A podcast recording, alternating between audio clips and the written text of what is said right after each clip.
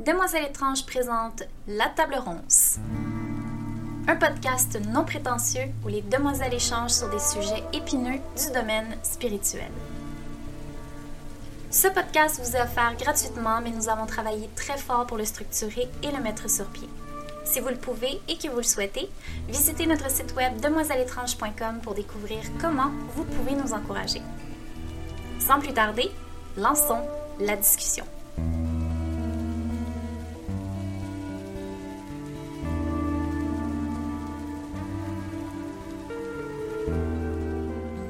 À la podcast numéro 4 de la table ronde.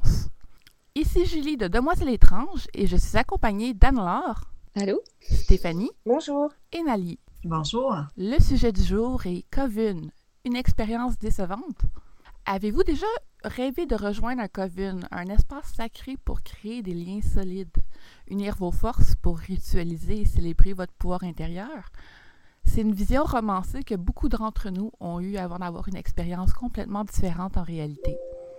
Aujourd'hui, on discute de nos expériences en coven, attentes et déceptions.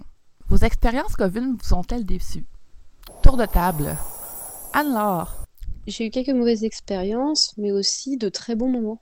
Oui. Stéphanie? Euh, oui, mes expériences Coven m'ont déçu. Et Nali. Ah, je dirais comme Anne-Laure, euh, j'ai eu des mauvaises puis des bonnes expériences. Combien d'expériences Coven avez-vous eues? Anne-Laure? Euh, J'en ai eu quatre, euh, dont un cercle qui s'est transformé en Coven, bien malgré nous. Donc, euh, mais, euh, mais toutes très intéressantes pour autant. Je suis curieuse, quand on parle d'un cercle qui se transforme en Coven, c'est quoi qui fait qu'un cercle se transforme en Coven? C'est un... c'est quand ça se hiérarchise. Ce- Hmm. Sur un cercle, en fait, tout le monde euh, est sur un pied d'égalité.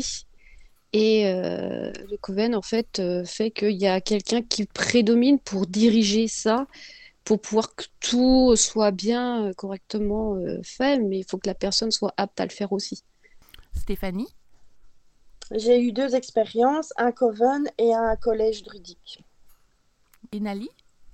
J'ai eu quatre expériences, trois euh, seulement des femmes et le quatrième est mix. Super. Et pour moi, j'ai eu euh, deux expériences Coven. Le premier, c'était plus un cercle, puis le deuxième, euh, c'était vraiment un Coven euh, plus fondé. On pourrait dire trois Coven si je compte le, le Coven que j'avais quand j'avais 12 ans, mais on s'entend que c'était pas sérieux, on savait pas trop qu'est-ce qu'on faisait. Donc, quelles étaient vos expériences arrivées en Coven, Anne-Laure?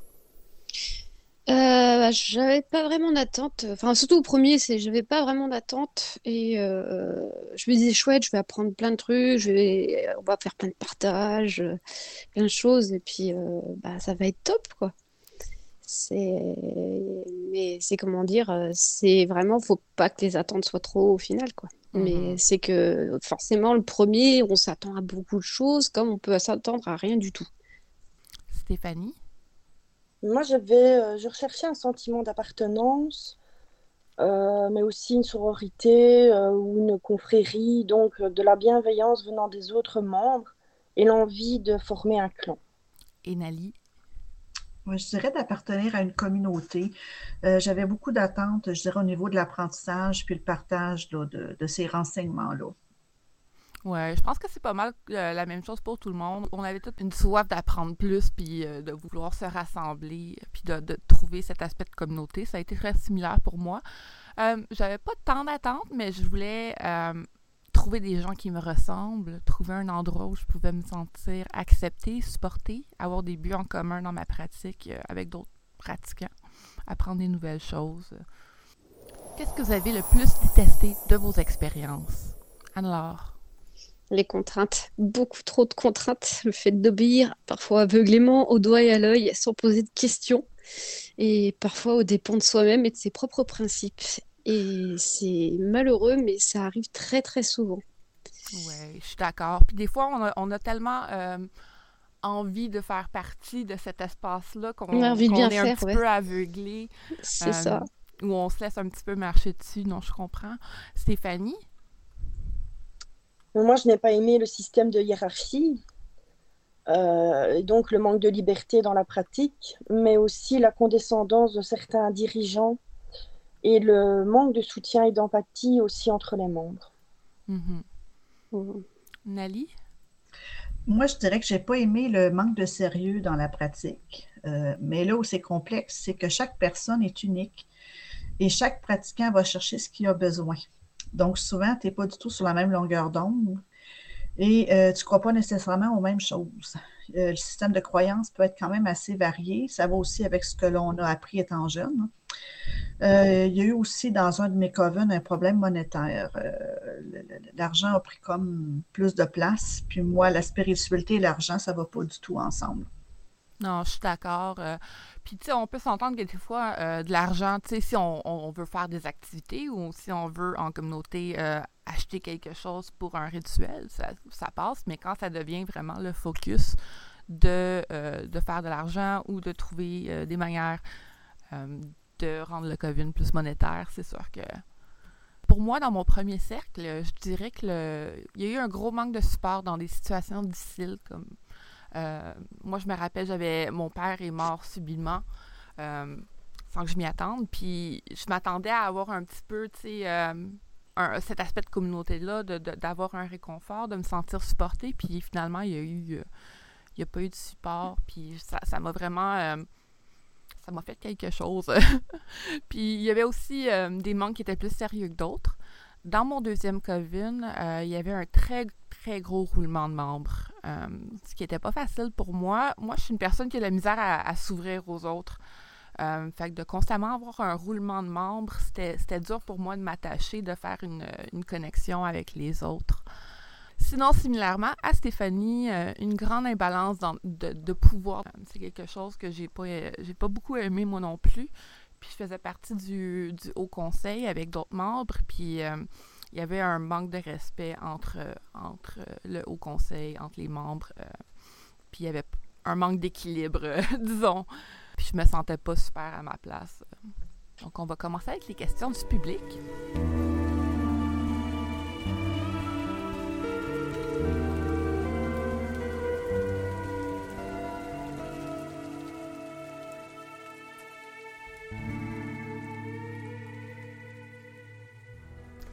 Qu'est-ce que définit un coven?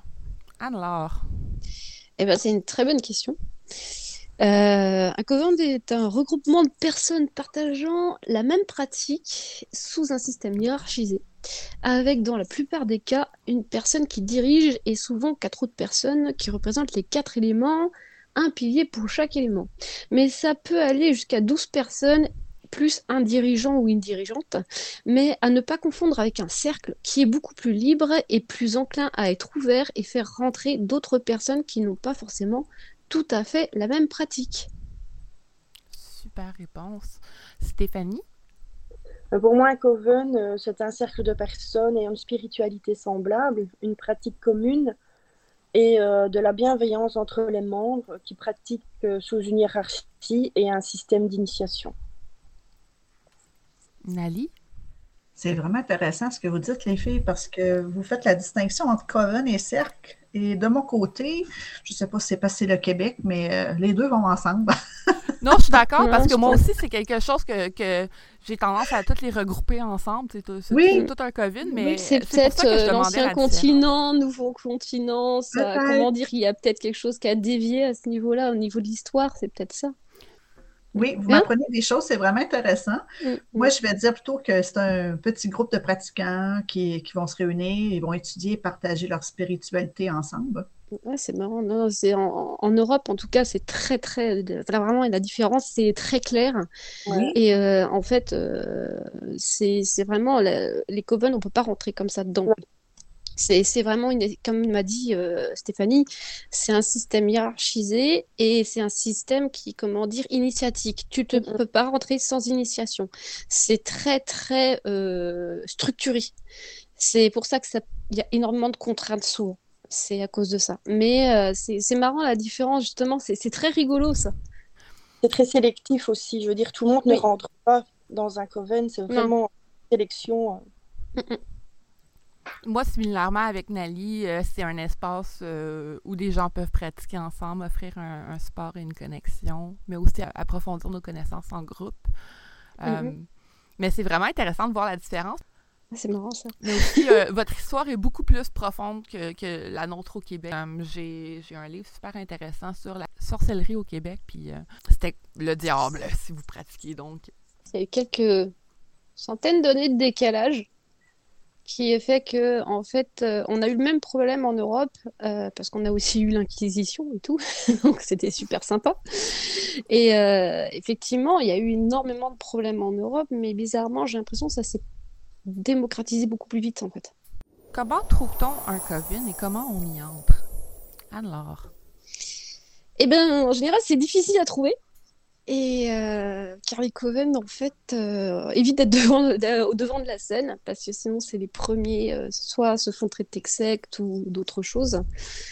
Euh, on ne rentre pas dans un coven, enfin en Europe, hein, on ne rentre pas dans un coven. En fait, on se fait introduire par un membre du coven et c'est soumis à initiation à beaucoup de règles et de conditions. Stéphanie. Mais euh, je rejoins un peu l'avis de, de Anne-Laure. Un coven euh, n'est pas toujours facile à trouver, surtout dans sa région. Euh, il faut être très motivé et disponible pour pouvoir y entrer. Nali. Euh, je dirais que pour euh, ça va rejoindre un peu le sujet qu'on avait avant. euh, je dirais que ce que j'ai vécu jusqu'à maintenant, le Coven, des fois, vont faire euh, un sabbat ou un espa public où est-ce que chacun peut inviter un, un membre et euh, c'est souvent là qu'il peut se tisser un lien avec quelqu'un d'extérieur parce que la connexion se fait super bien. Mhm. Alors, le cercle public devient à un moment donné une porte d'entrée pour le Coven, si le Coven est ouvert à accueillir des nouveaux membres. Sinon, ben, c'est difficile de les trouver parce que bon, dans le plus gros des cas, on ne s'affiche pas sur Facebook. C'est plus des, euh, des, des conversations privées que de le nommer euh, haut et fort. Et euh, si je prends la ville de Québec, mais il y a des, euh, des thèmes précis pour certains coven. On va prendre le vaudou, la Wicca. Donc, des fois, c'est pas des sujets qui vont coller à ta croyance. Si, exemple, tu pratiques plus la magie naturelle, ça devient un peu plus difficile à trouver, là, à moins, comme je disais, que tu sois invité euh, lors d'une sortie ou d'une activité. Non, je suis d'accord. Euh, je trouve quand même que c'est plus facile de nos jours de trouver un coven avec l'aide d'Internet. On ne trouve, on trouve beaucoup plus de communautés en ligne de nos jours. Comme quand j'ai commencé à, pratiquer en 2005 à 2010, dans ce temps-là, on ne pouvait pas vraiment trouver ce, genre d'informations en ligne-là, mais de nos jours, avec les communautés comme Reddit, sur Twitter, euh, Facebook, euh, il y a toujours une manière de trouver une connexion. Euh, mais c'est certain qu'il faut trouver une place qui, qui reflète vos croyances puis vos valeurs. C'est pas toujours facile. C'est marrant ce que tu dis, euh, Julie, parce que euh, moi j'ai remarqué ça, les, euh, les coven ou cercles, euh, quand ils font appel à Internet, les Discord, les, les Facebook, les choses comme ça. Moi je suis de l'ancienne génération, donc moi c'est à l'époque où il n'y a même pas Internet. Et mais en fait je trouve qu'il y a une certaine distance en fait. C'est plus c'est plus comme avant en fait. Avant fa- fallait on- qu'on se téléphone, fallait qu'on se voit, fallait qu'on on- c'était vachement plus euh, entier en quelque sorte, plus Mhm. authentique. Là, euh, par exemple, je connais un, je connais un cercle. Ils ont 300 membres. 300, faire- wow! Oui, va, va faire ton trou là-dedans. et, et, et voilà. C'est, mais en même temps, je trouve que c'est trop de monde, trop, trop en fait. C'est trop, c'est, enfin, et en fait, t'as l'impression d'être, t'es au milieu de nulle part, quoi. En fait, au final, même s'ils savent très bien, ils gèrent très bien leur truc. hein, Mhm. c'est, c'est vraiment, moi, je suis, je suis admirative de, de ce cercle-là parce qu'ils gèrent super bien leur truc. Mais, euh, mais c'est, enfin, j'ai un problème avec, avec, comment dire, euh, faire ces choses-là avec Internet. C'est quelque chose qui me... J'ai beaucoup de mal avec ça. Mhm. J'ai besoin que ce soit en présentiel. Ah, ben c'est sûr que. Est-ce que, est-ce que leur réunion, c'était, juste sur Internet? Est-ce que c'était juste un, un coven digital, au fond? Non, parce qu'il y avait des gens qui se voyaient en, en- en- en vrai pour les sabbats, par exemple, pour d'autres trucs. Mais euh, il y avait beaucoup, beaucoup de choses, euh, beaucoup de sujets abordés, beaucoup de choses sur... euh, et puis, euh, il y avait des genres de, quand même de réunions où il y avait enfin, pas mal de sujets abordés. Euh, c'est très actif comme truc, mais en fait, euh, moi, ça me va pas. C'est juste, c'est trop distant, c'est trop, euh, c'est pas la connexion. en- Ben, c'est ça. Non, je comprends. Je- moi, j'ai été un petit peu. les, co- les dont j'ai fait partie, c'était un petit peu entre les deux. Donc, on communiquait en- entre nous parce qu'on se connaissait entre nous, on était amis. Mais également, on communiquait sur Internet parce que c'était plus facile, c'était un outil plus facile pour nous d'utiliser. Est-ce qu'on doit avoir toutes les mêmes croyances dans un coven? Stéphanie? Euh, dans le coven, oui, je, pense pour moi, oui. Maintenant, en dehors du coven, on peut avoir une autre pratique plus personnelle, euh, tant qu'elle ne nuit pas, je veux dire, au, au coven, à ce coven même. Enfin, moi, j'avais ma pratique personnelle qui était toujours euh, en dehors de, de mes cercles. J'avais toujours ma petite pratique euh, perso que je, je faisais seule chez moi, quoi. Puis au fond, quand tu, euh, tu allais rejoindre le Coven, au fond, tu, tu pouvais euh, plus te mettre dans leur pratique et mettre la tienne de côté. Voilà, ouais. Nali? Ah, je- oui et non. Je dirais le grand mot pour moi, c'est adaptation.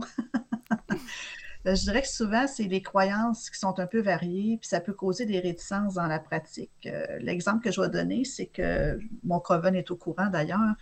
Euh, bon, ils vont pratiquer, exemple, avec une déité pour un sabbat quelconque. Moi, je ne suis pas du tout, du tout déité.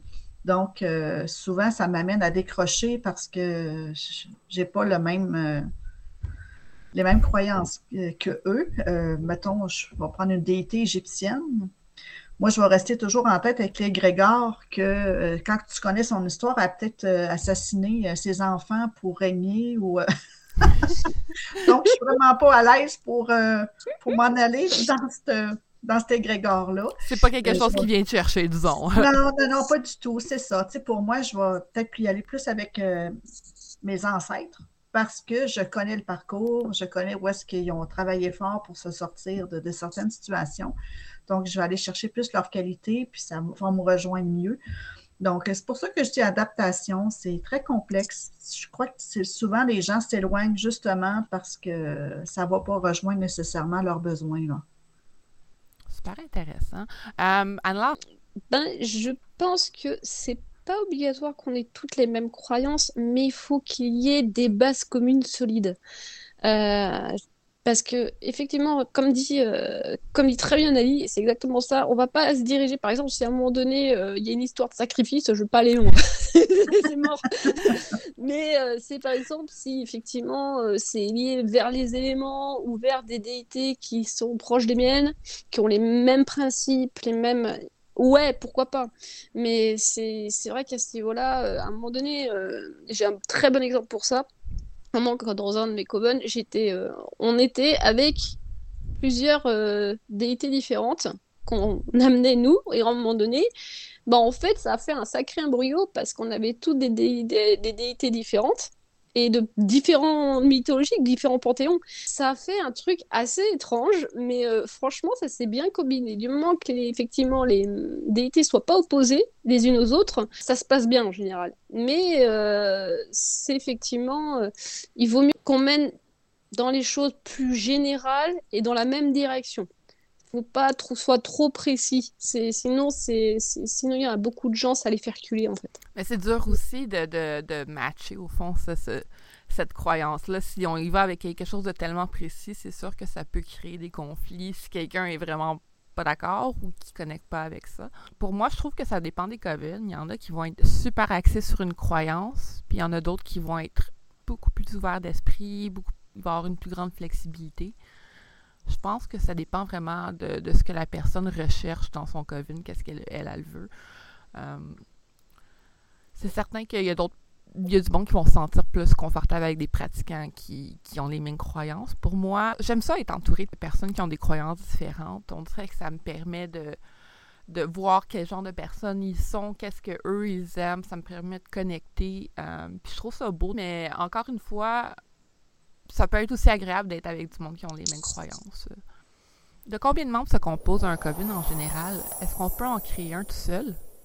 Anne-Laure. Euh, alors, euh, comme j'ai dit un peu plus tôt, en fait, euh, en général, c'est de 5 à 13 membres. 5 à 13 Ah, membres. En général, et est-ce qu'on peut le créer tout seul? Euh, tout seul, tout seul, non, parce qu'on est tout seul. Il faut au minimum, au moins, au moins peut-être deux personnes. voilà. Mais en fait, le but d'un coven, c'est une communauté. On peut pas faire une communauté tout seul. C'est pas possible. Non, c'est un, très, c'est un très bon point que tu apportes. Stéphanie? Mais j'ai vu des coven composés euh, entre 3 et 13 membres. Nali? Euh, pour ma part, dans les quatre que j'ai été, ça n'a jamais été en bas de 5, mais euh, j'ai entendu parler entre 3 et 13, effectivement. Puis on parlait plutôt d'un coven de 300 membres, donc euh, ça, peut, ça, peut, ça peut vraiment se développer. Moi, je trouvais, je trouvais ça dur de- d'organiser des, des réunions avec 5 personnes, donc j'imagine pas avec 300. Mais Ouais, mais c'est pour être ça que c'est c'est pour ça que c'est un cercle et c'est pas du tout un c'est pas du tout un coven. un- ouais, c'est pour ça que les cercles cercles sont beaucoup plus libres et acceptent beaucoup plus de monde. C'est pour ça. C'est les covens, c'est beaucoup plus restrictif. Ce serait le bordel sinon. Euh, pour moi, dès qu'on est plus qu'un, je vois ça comme une alliance. À partir de, de trois, on commence à parler de, de, de cercle, dépendant euh, comment on voit ça. Quelle est l'implication demandée dans un coven? Donc, on parle de règlement, réunion, etc. Je dirais énorme. Euh, cela demande beaucoup d'investissement sur tous les plans et du temps. Beaucoup de temps. Ça prend un temps. C'est très chronophage. Je suis d'accord. Stéphanie? Un coven euh, fonctionne euh, généralement donc sous forme de hiérarchie, ce qui implique euh, des règlements, des tâches à effectuer, des réunions, des devoirs à rendre pour évoluer, pour pouvoir passer euh, l'initiation suivante, etc. Nali? Oui, on revient à notre différence du début. Alors, mon coven actuel, qu'on va appeler cercle de votre côté, il n'y a aucune hiérarchie. On se considère tous au même niveau. Euh, c'est à chacun son tour la responsabilité d'un sabbat. Euh, le partage est en tout temps. Euh, je trouve que ça va une grande différence dans notre expérience ensemble. En moyenne, je dirais qu'on se voit une fois ou deux semaines, mais dernièrement, c'est beaucoup plus souvent. Euh, ça, c'est à part les nombreux textos. Ça commence avec bon matin à tous les jours. Si on ne l'a pas, on le demande. Hein? Ben. On a quand même bâti certains règlements, mais nos balais ne sont pas sévères.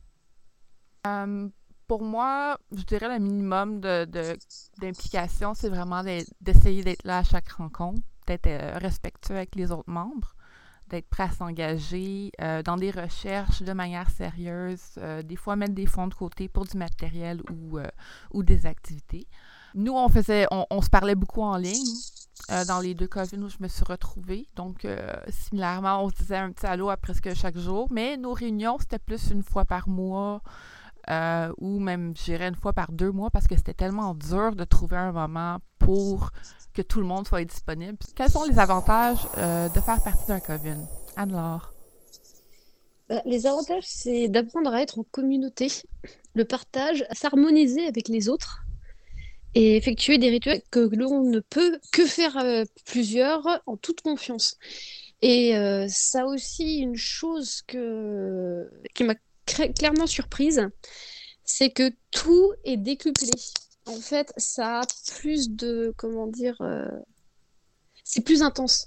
C'est vraiment de tout ce qui est rituel, sabbat, passons, tout, tout ce qu'on fait est toujours plus intense parce que c'est démultiplié par le nombre de personnes. C'est assez impressionnant en fait. Mhm. S- Stéphanie? C'est pouvoir apprendre et, et pratiquer en groupe, avoir un sentiment d'appartenance, se sentir moins seul dans sa pratique et apprendre les uns des autres. Nali? Oui, je dirais que ça nous stimule à pratiquer, à avoir euh, de nouvelles connaissances, de partager un but commun. Ça nous permet aussi d'avoir une grande ouverture face à la vie parce que la vision de chacun nous amène vers de belles pistes de réflexion. Et je dirais, euh, pour euh, terminer mon petit, euh, mon petit discours, le partage d'énergie, parce qu'on dirait que dans le courant, avec les gens de l'extérieur, euh, on ne peut pas nécessairement nommer tout ce qu'on fait parce qu'on on va être la bébête bizarre. Tandis qu'en Coven, les, les membres nous connaissent comme il faut, puis ça nous permet d'avoir une connexion qu'on n'a pas avec l'extérieur, puis de l'expérimenter, puis de voir à quel point on peut pousser les montagnes, je pourrais dire. C'est grandiose. Non, c'est vrai. Euh, je me rappelle la première fois où euh, j'ai eu ma première rencontre de Coven, puis on a fait une connexion de groupe, puis j'ai vraiment ressenti, puis après ça, on était tous « wow ». Je rentre à la maison, puis mon chum me demande comment va la soirée, puis je suis comme comment expliquer à quelqu'un qui, qui est pas dans cet espace-là, qui comprend pas. Euh, c'est le fun d'avoir du monde qui, comprenne qu'est-ce qu'on veut dire quand on parle euh, de connexion, de, de, pratique, des choses comme ça. Ça me passe ce que tu me dis, Nali. Je, me retrouve souvent à négliger ma pratique personnelle, faute de temps, d'énergie. Euh, donc, avoir une soirée de COVID, ça me permettait de m'immerger complètement dans la magie avec d'autres personnes. Ça, ça me motivait beaucoup. Je me retrouvais souvent après mes soirées en COVID euh, à faire des recherches, à me remettre vraiment, à m'immerger un petit peu plus dans ma pratique. Ça me motivait, ça me donnait envie de découvrir plus. Euh, ça, c'est quelque chose qui me manque parce qu'en ce moment, je suis pas en COVID. Puis euh, c'est quelque chose qui me manque. Je, pratique encore, mais disons que pratiquer dans un groupe, ça m'apportait une certaine petite étincelle. Ça me donnait envie de partager avec d'autres. Euh, mais comme je disais, j'ai eu des COVID avec des amis proches, puis je me sentais vraiment bien en confiance, bien entourée. Nos énergies se connectaient bien. Euh, c'était vraiment agréable. Ça, me manque beaucoup. Est-ce que je peux pratiquer ma propre magie au travers d'un COVID? Alors. Hmm, si elle correspond au dogme du Coven, et avec autorisation préalable du ou de la dirigeante, mais si cela est trop différent, ce ne sera peut-être pas possible. Parce que après, ça fait des énergies qui rentrent en conflit aussi. Mhm. Et euh, comme tout est décuplé au sein, au sein, quand il y a plusieurs personnes connectées, les conflits sont de plus gros aussi. Donc euh, c'est c'est euh, faut faire attention avec ça. C'est en général sa pratique personnelle reste sa pratique personnelle, il vaut mieux. Stéphanie? Je dirais peut-être si la magie du Coven est identique et que cela enrichit le Coven et si le règlement l'autorise évidemment. Nali? De mon côté, je dirais que oui, euh, je pratique, ben, comme je suis magie naturelle beaucoup, euh, euh, je vais faire des, mini-rituels seuls parce que ça me rejoint. c'est plus un peu du travail en introspection que je vais faire à ce moment-là plutôt qu'un partage de groupe. Très hippie dans mon approche personnelle. Moi, j'aime ça que le monde puisse se sentir en, en confiance pour dévoiler leur propre magie. Mais encore une fois, c'est peut-être parce que le fait que les covens euh, ou les cercles, c'est différent au, Québec. Euh, j'ai probablement fait plus partie d'un cercle que d'un coven, je dirais. Alors, c'est sûr qu'il y, avait peut-être plus une ouverture dans, dans comment le monde fait pratiquer leur propre, leur propre magie. Je pense que euh, ça va dépendre du COVID. S'ils sont euh, plus flexibles ou ils peuvent ou sont plus spécialisés dans une tradition.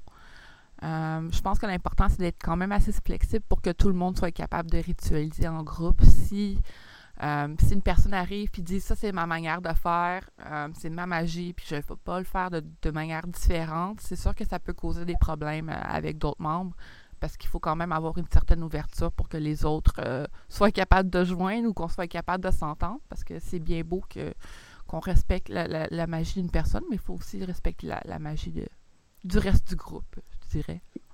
Ah, mais je dirais, Julie, que tu as nommé vraiment le mot-clé de notre rencontre d'aujourd'hui, se sentir assez en confiance pour dévoiler sa propre magie à d'autres. C'est vraiment se respecter soi-même pour être capable d'évoluer puis de grandir là-dedans en étant respecté par les autres. C'est là qu'on sait si on est à la bonne place ou pas. Ah oui, absolument. Euh, même c'est même là les moments où j'ai réalisé, où j'ai ressenti un manque de respect que j'ai fait Ah, peut-être pas la bonne place pour moi. Je pense que c'est souvent là aussi où on réalise OK, euh, should I stay or should I go? oui. que se passe-t-il si on s'entend pas avec un membre? Celle qui était dirigeante, avez-vous digéré beaucoup de conflits? Anne-Laure bah, Si on s'entend pas avec un membre, il faut en parler avec le dit membre.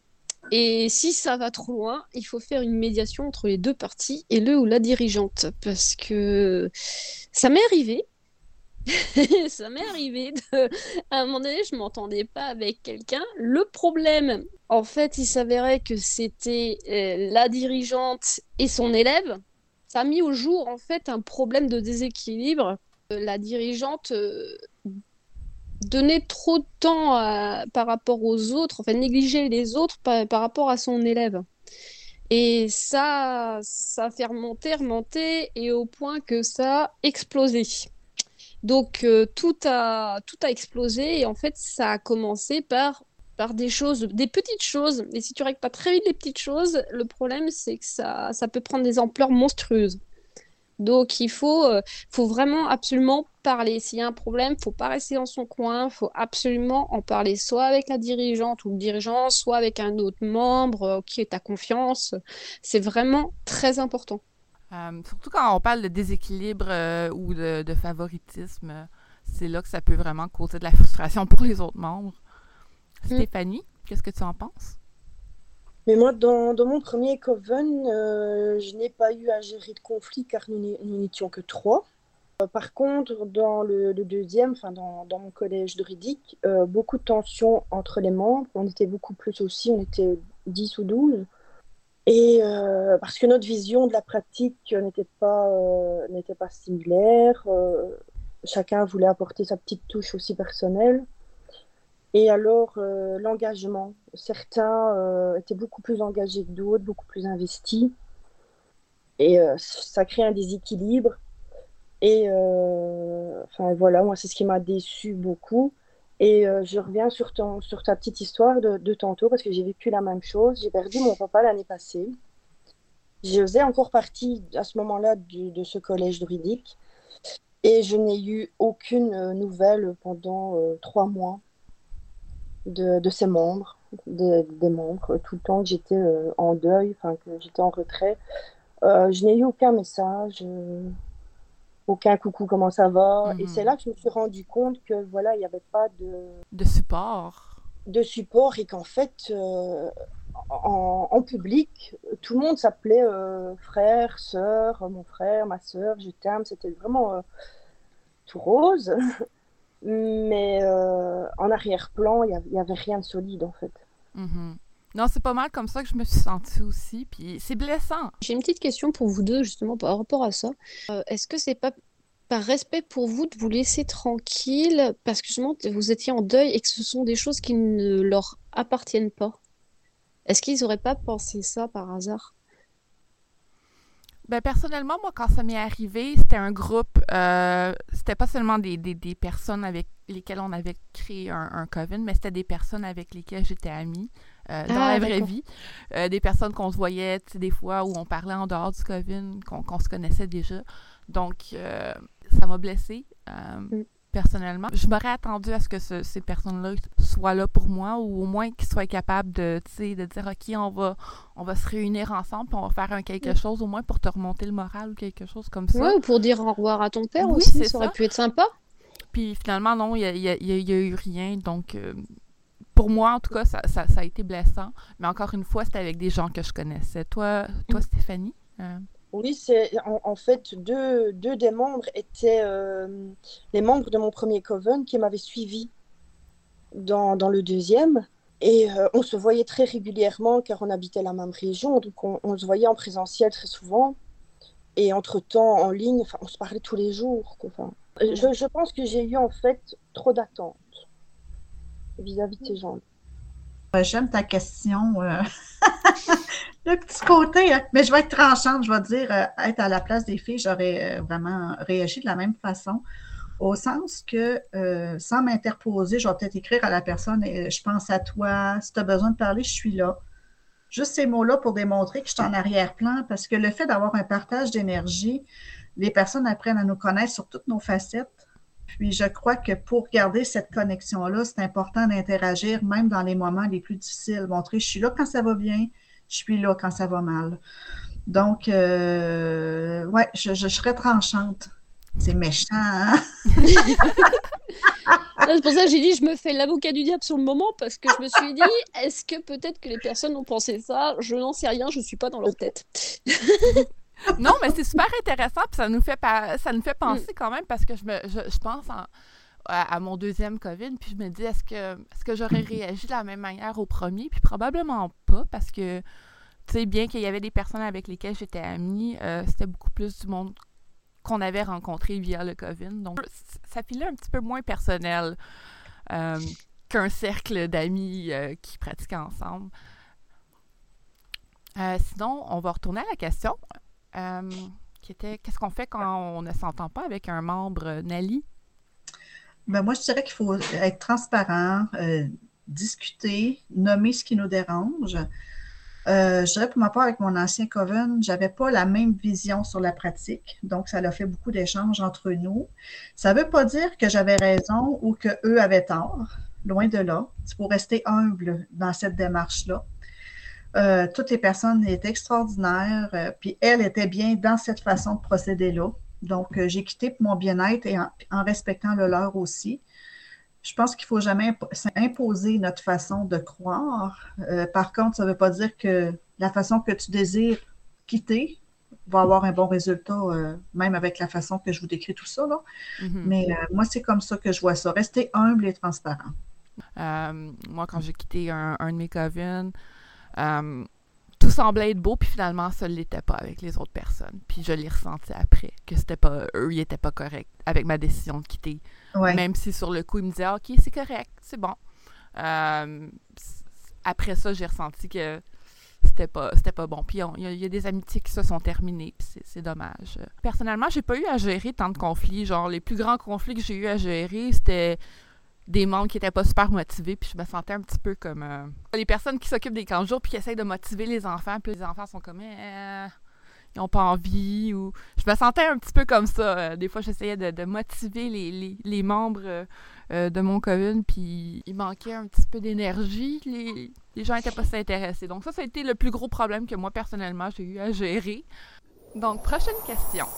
Qu'arrive-t-il si on souhaite quitter ou si la dirigeante quitte le coven? Alors En fait, si on, souhaite partir d'un coven, il faut en parler avec le ou la dirigeante. Et c'est souvent euh, avec un processus particulier. Si le ou la dirigeante quitte le coven, là, c'est plus compliqué. En général, le coven se dissout. Et qui dit coven dit Grégor. Donc en général, l'égrégore, il n'est pas très content de se faire dissoudre. Et donc, euh, il y a plein de problèmes qui arrivent. et c'est pour aller rattraper la petite cuillère, c'est pas évident. Après, si euh, quelqu'un du Coven veut reprendre le flambeau, c'est possible, mais ce sera forcément un peu différent car les énergies ne sont pas tout à fait les mêmes. Donc, euh, et ça peut prendre des directions bien bien différentes. Donc, faut faire attention avec ça. Stéphanie? Mais moi, je pense qu'on ne peut pas obliger un membre à rester s'il ne se sent plus à sa place. Euh, rien ne sert de se forcer, les autres continueront euh, et accueilleront de nouveaux membres. Nali? Euh, ben moi, j'ai vraiment pas eu des belles expériences à ce sujet-là. Parce que oui, en premier, c'est la dirigeante, mais ça ne veut pas dire que la personne qui dirige va bien réagir pour le transmettre aux autres. Donc là, l'égrégore que Anne-Laure parlait. C'est ça. Je, sais que j'ai essayé de quitter en tout respect. Je sais que ça l'a blessé en retour. Donc, je pense qu'il n'y a pas vraiment de bonne façon de procéder. Là. Dans, notre idéal, on essaye, mais euh, les résultats ne sont pas toujours concluants. Non, tu as raison, mais c'est très humain. Hein? on a beau vouloir faire euh, toutes les choses de la bonne manière. soit on va être blessé, soit on va blesser d'autres mondes, puis même si on veut pas que ça arrive, on peut pas contrôler comment les autres vont se sentir. Puis malheureusement, oui, il y a du monde qui vont se sentir blessés. Euh, pour moi, je pense que c'est quelque chose de super commun euh, en tant qu'humain, qu'on change constamment. C'est normal qu'un jour on réalise qu'on ne connecte plus avec son COVID, c'est plus quelque chose qui représente ce que nous on veut euh, dans un COVID. donc moi je dirais on, on en parle aux dirigeants, euh, on reste le temps que les responsabilités soient données à quelqu'un d'autre si c'est quelque chose, si on parle de, quelqu'un qui dirige.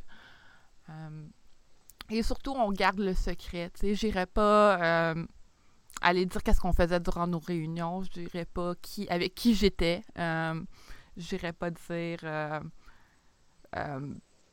nos incantations, des choses comme ça. C'est toutes des choses qui vont rester privées, que je vais garder pour moi une fois que, j'ai quitté cet endroit-là. C'est pas toujours facile, comme, euh, comme Anne leur disait. Puis encore une fois, si on dissout les grégores, euh, ça, ça, débalance les choses.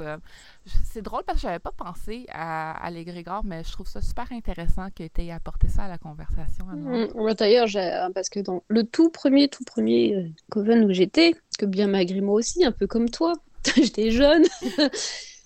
Et en fait, euh, comment dire, on ne savait pas trop ce qu'on faisait. Hein. Mhm. Et en fait, le, moment où, euh, où l'égrégore s'est dissous, tous, on, était plusieurs, et c'est des garçons et des filles en plus. Hein. Et euh, on a tous eu un accident de voiture, de oh, scooter, de machin. Et en fait, bah, moi j'ai failli mourir dans un rond-point. C'était en bonne heure de pointe en plus, c'était super. J'ai eu la peur de ma vie. Depuis, je te raconte pas quand j'essaie de, rentrer dans les ronds-points avec ma voiture. En général, je suis toujours sur l'extérieur parce que j'ai trop peur et ça date de ça en fait. Et c'est, euh, mais c'était, c'était effectivement deuxième fois où ce genre de truc est arrivé, parce que la dirigeante, euh, c'était trop pour elle, elle était trop jeune pour diriger, euh, même si on a passé de super moments. En fait, elle a décidé de mettre fin. Et il y a plein de trucs qui sont enchaînés pour tout le monde, en fait. Et ça fait deux fois de suite, pourtant avec des années des années de décalage, hein, mais deux fois de suite, à chaque fois qu'un égrégore est dissous, euh, faut faire, c'est là que tu as intérêt de faire super gaffe parce que là, je te jure qu'il y a des trucs qui arrivent qui sont. Euh, c'est, t'as soit un accident, soit tu tombes malade, soit machin. Il y, a quelque chose qui se passe, il y a quelque chose qui, comme si quelque chose qu'on t'enlevait en fait. Mm-hmm. On pourrait même dire que ça serait presque important de planifier un moment pour. Euh, pour fermer cet égrégore-là en groupe ou quelque chose comme ça, au moins pour qu'il y ait quelque chose qui soit mis en place pour éviter euh, les répercussions. Donc, euh, peut-on faire partie de plusieurs COVID en même temps? Alors. Euh, J'avoue que j'ai jamais effleuré cette éventualité, car on met tellement de temps et d'énergie dans, dans le Coven qu'il me paraît pas évident d'aller voir si l'herbe est plus verte ailleurs en même temps. De plus, cela pourrait être un affront au Coven, car souvent tu dois y être totalement dédié il se pourrait qu'il y ait un doute de loyauté envers le Coven pour les autres membres. Et autre chose, bizarrement, parce que à un moment donné, j'étais à cheval sur deux trucs. Et le, premier s'est terminé très très vite, et malgré moi. Et je pense qu'en fait, au final, même si toi tu veux, c'est pas possible. C'est peut-être, euh, on va dire, appeler ça, je sais pas, euh, les lois de l'univers, euh, pas mhm. savoir quoi. C'est pas possible. Non, je comprends. Puis c'est drôle parce que j'ai vécu une situation quand même assez similaire dans mon premier. Euh, il y a des membres qui ont décidé d'aller joindre un autre Coven pendant qu'on était encore en Coven ensemble, euh, dans notre cercle en tout cas. Euh, puis il y a eu un débalancement d'énergie, comme soudainement les, les, membres qui avaient décidé d'aller joindre un autre Coven, on dirait qu'il y avait un sentiment de, de, de frustration, comme vous avez, décidé de partir, puis ben, pas de partir, mais d'aller joindre quelqu'un d'autre. Je dirais pas que c'est de la jalousie mal placée, mais j'étais un petit peu triste. J'avais l'impression comme Ah, mais on, notre COVID n'est pas assez bon pour vous. non, il y avait eu un petit peu de frustration par rapport à ça. Stéphanie? Moi, je pense qu'il y a déjà beaucoup de choses à faire dans un seul coven. Plusieurs, ça serait assez compliqué à mon avis. Nali? Ah oui, je pense euh, comme Stéphanie, effectivement, il y a assez de choses à faire euh, dans un. Et en même temps, comme Anne-Laure le mentionne, euh, je pense qu'à un moment donné, ça devient un problème de loyauté. Tu, sais, tu te dis, c'est-tu mieux ailleurs? Ou toi, en étant ailleurs ou à deux places, c'est un comparatif qui se fait, ça finit que tu tranches pour un ou pour l'autre. Mm-hmm. Donc, effectivement, la loi de l'univers je pense que ça se peut vraiment pas. Mais en même temps, dans les coven, euh, le règlement, souvent, c'est mentionné que tu ne peux pas faire partie d'un autre coven. Donc, euh, déjà en partant, euh, la décision est prise pour toi, mais c'est ça, pour la gestion de temps, ceux qui le font, waouh! oui, absolument. Comme je disais plutôt, moi, je trouve ça dur d'organiser un coven avec juste comme quatre personnes. Fait que j'imagine pas devoir en gérer deux en même temps. C'est il faut, il faut vouloir. Moi, ça me rappelle un truc. vas-y. C'est un truc, qui rien à voir, mais ce que dit euh, Nali, c'est, je me dis, mais ça me fait penser, c'est aux clauses de confidentialité des, contrats de travail. Dans genre, t'as pas le droit d'aller bosser la concurrence. c'est con, mais c'est vraiment ça. Oh. Non, c'est drôle, mais c'est vrai. Euh, pour moi, euh, je trouve que c'est pas idéal. Je pense que oui, ça peut être possible d'avoir plus qu'un groupe de pratiquants, mais en tant que tel, un, un COVID, ça demande beaucoup de dédication, d'organisation. Puis, euh, je dirais c'est plutôt euh, préférable d'en choisir un seul, euh, si possible. Est-ce que vous êtes encore en contact avec les personnes que vous, vous avez rencontrées en COVID?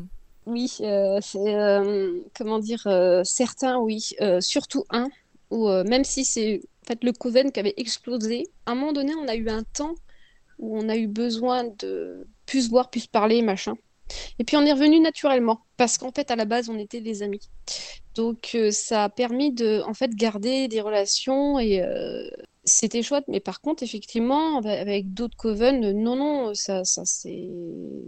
Et je pense que c'est une affaire aussi d'affinité. Si t'as pas développé d'affinité avec les personnes plus que ça, tu vas pas garder contact avec les gens. Stéphanie Bah, mis à part Valérie, euh, bah, et toi aussi, Julie, qui dirigeait les, les coven euh, au temps de mon premier coven. Euh, dans mon cercle, enfin dans mon collège druidique, non, juste l'ancien dirigeant qui est toujours en contact avec moi. Sinon, les membres de mon premier coven qui m'avaient rejoint par la suite et les autres membres, je n'ai aucun contact depuis que j'ai quitté. Nadie euh, Oui, j'ai gardé contact avec euh, plusieurs, je dirais. C'est toujours un plaisir là, de les voir et de partager. on voit qu'un sentiment d'appartenance est encore quand même assez présent. Là. Et toi, Julie? Ah, ben oui, moi aussi. Ben, comme, euh, comme Stéphanie, j'ai été dans un commune avec Valérie. Valérie, je la connais depuis 2005. Euh, donc, on était déjà amis avant, donc on a continué à être amis après. Euh, puis j'ai également rencontré des gens qui sont devenus précieux dans ma vie. C'est des gens qui C'est créé du lien? Oui, on a créé des, liens très forts. Puis, oui, c'est ça. Puis il y en a d'autres que non. puis je pense que c'est correct aussi de ne de, pas créer une connexion avec tout le monde. Il y a, comme à tout endroit, euh, que ce soit un travail, que ce soit dans des cercles amis, on va rencontrer des gens, puis il y en a qui vont nous devenir euh, importants dans notre vie, puis il y en a d'autres que non, puis ça, c'est correct. Conseil des demoiselles. Avez-vous un conseil à donner à ceux et celles qui aimeraient joindre ou débuter un coven? Euh, pour joindre un coven, hmm, n'ayez pas trop de grosses attentes, au risque d'être déçus si la direction que ça prend ne vous convienne pas. Pour débuter un coven, et avec vous des gens de grande confiance sur lesquels vous pouvez vous appuyer et compter parmi les membres. C'est indispensable et surtout donner de la place à tout le monde équitablement. Stéphanie? Je dirais que c'est une, une, expérience à tenter car il y a toujours de bons moments évidemment. Ça va vraiment dépendre de votre capacité à vivre en groupe et à, et à évoluer sur une hiérarchie mais euh, ne vous attendez pas à trouver une famille spirituelle. Nali? Ah, Je dirais que pour ma part, prendre son temps. Euh, si c'est possible, demander à être invité dans le groupe pendant deux, trois mois pour vivre des expériences, des rituels avec eux, pour voir si vous connectez, si vous trouvez vos marques, si les gens se sentent bien avec vous.